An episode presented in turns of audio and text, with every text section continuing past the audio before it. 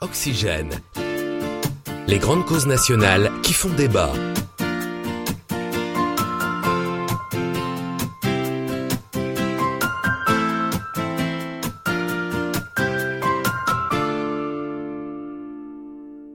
Bonjour à toutes et à toutes. Vous écoutez Fréquence la web radio des agents territoriaux. L'adhésion des citoyens aux politiques de protection de l'environnement est importante pour qu'elles réussissent. Mais comment s'y prendre? Comment convaincre? Les vecteurs de communication actuels sont-ils suffisants? Face à ces questions, la métropole de Montpellier a fait le choix de créer un jeu pour accompagner la lutte contre la pollution lumineuse. Je reçois aujourd'hui Bruno Paterno, conseiller métropolitain de Montpellier Méditerranée Métropole, délégué à la qualité de l'environnement visuel et conseiller municipal de Montpellier, délégué à l'esthétique lumineuse et ambiance sonore de la ville, pour vous en parler. Bonjour Bruno. Bonjour Cynthia. Bruno, dans une émission précédente, écoutable en replay, nous avions évoqué une étude sur l'acceptabilité par la population de l'extinction de l'éclairage public la nuit. Dans cette étude, les personnes étaient favorables à 80% à cette extinction sur votre territoire. Alors pour quelles raisons créer un jeu sur la pollution lumineuse quand on a autant de citoyens convaincus par cette action publique? Il y a une vraie différence entre euh, l'idée et la réalisation. C'est-à-dire qu'on peut tout à fait être d'accord pour un plan de sobriété et un, plan de retravail de l'esthétique lumineuse, mais d'abord, c'est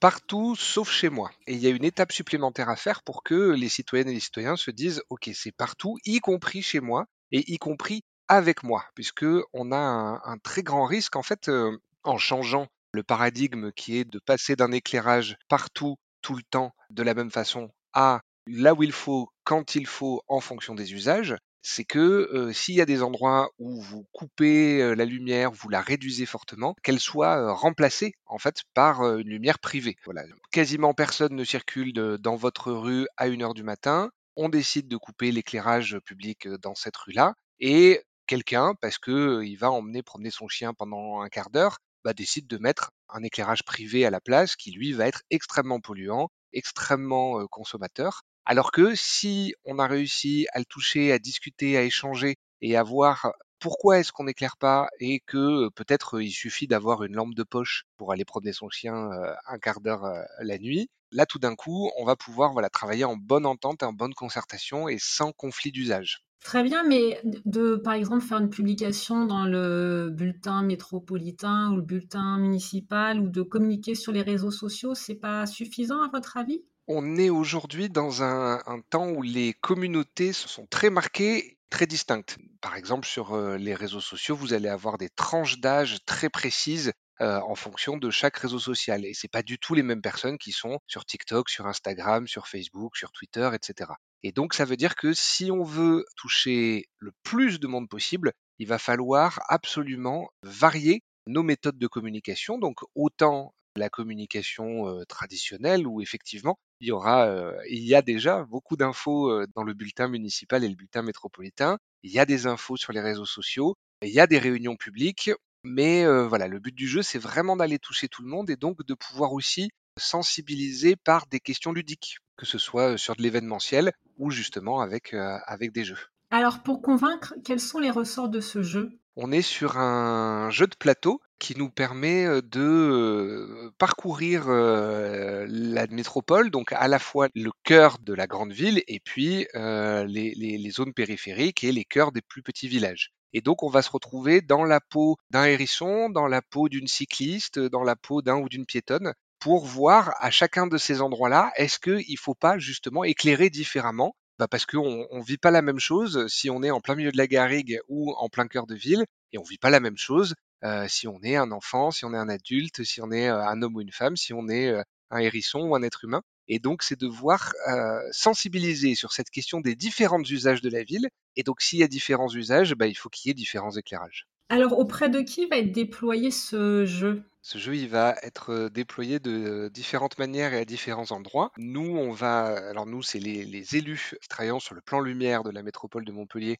On va aller voir tous nos collègues élus dans toutes les villes de la métropole, ce qui fait quasiment 1000 élus en tout, parce que, voilà, y compris l'élu à la culture ou l'élu à l'urbanisme vont pouvoir être interpellés sur ces questions-là quand ils iront au marché de leur village le, dimanche matin. Donc il faut qu'ils soient sensibilisés et autant le faire de façon un peu plus ludique.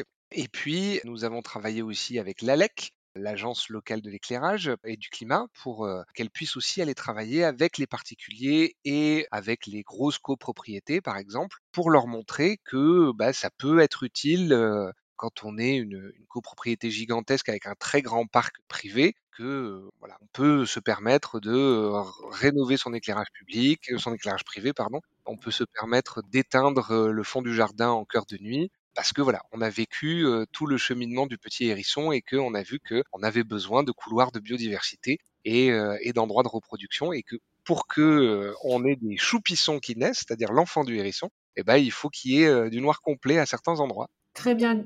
Pour nos auditeurs qui souhaiteraient créer des jeux comme vous l'avez fait, euh, comment a-t-il été construit? On a euh, fait une demande à la FNCCR, donc la Fédération nationale des collectivités concédantes et régies. Donc, c'est-à-dire c'est un organisme qui travaille avec toutes les collectivités territoriales qui ont euh, des régies et qui ont des réseaux, des réseaux d'eau, des réseaux d'énergie, qui nous a apporté une subvention. Et ensuite, on a travaillé avec un organisme. Alors nous, c'est Yaplé, en l'occurrence, la société Yaplé, qui est spécialisé dans la construction de jeux autour de différentes thématiques, que ce soit comment sensibiliser sur le PLU, comment sensibiliser sur les trames vertes, bleues, noires, voilà. Et nous, on a voulu travailler sur cette sensibilisation aux différents enjeux du plan lumière et à la multiplicité des usages. Donc, on a fait beaucoup de réunions avec eux pour clarifier vraiment précisément comment on voulait travailler, quel jeu on voulait sortir, pour qui, combien de temps ça dure. Et maintenant, on a un jeu voilà, complètement personnalisé.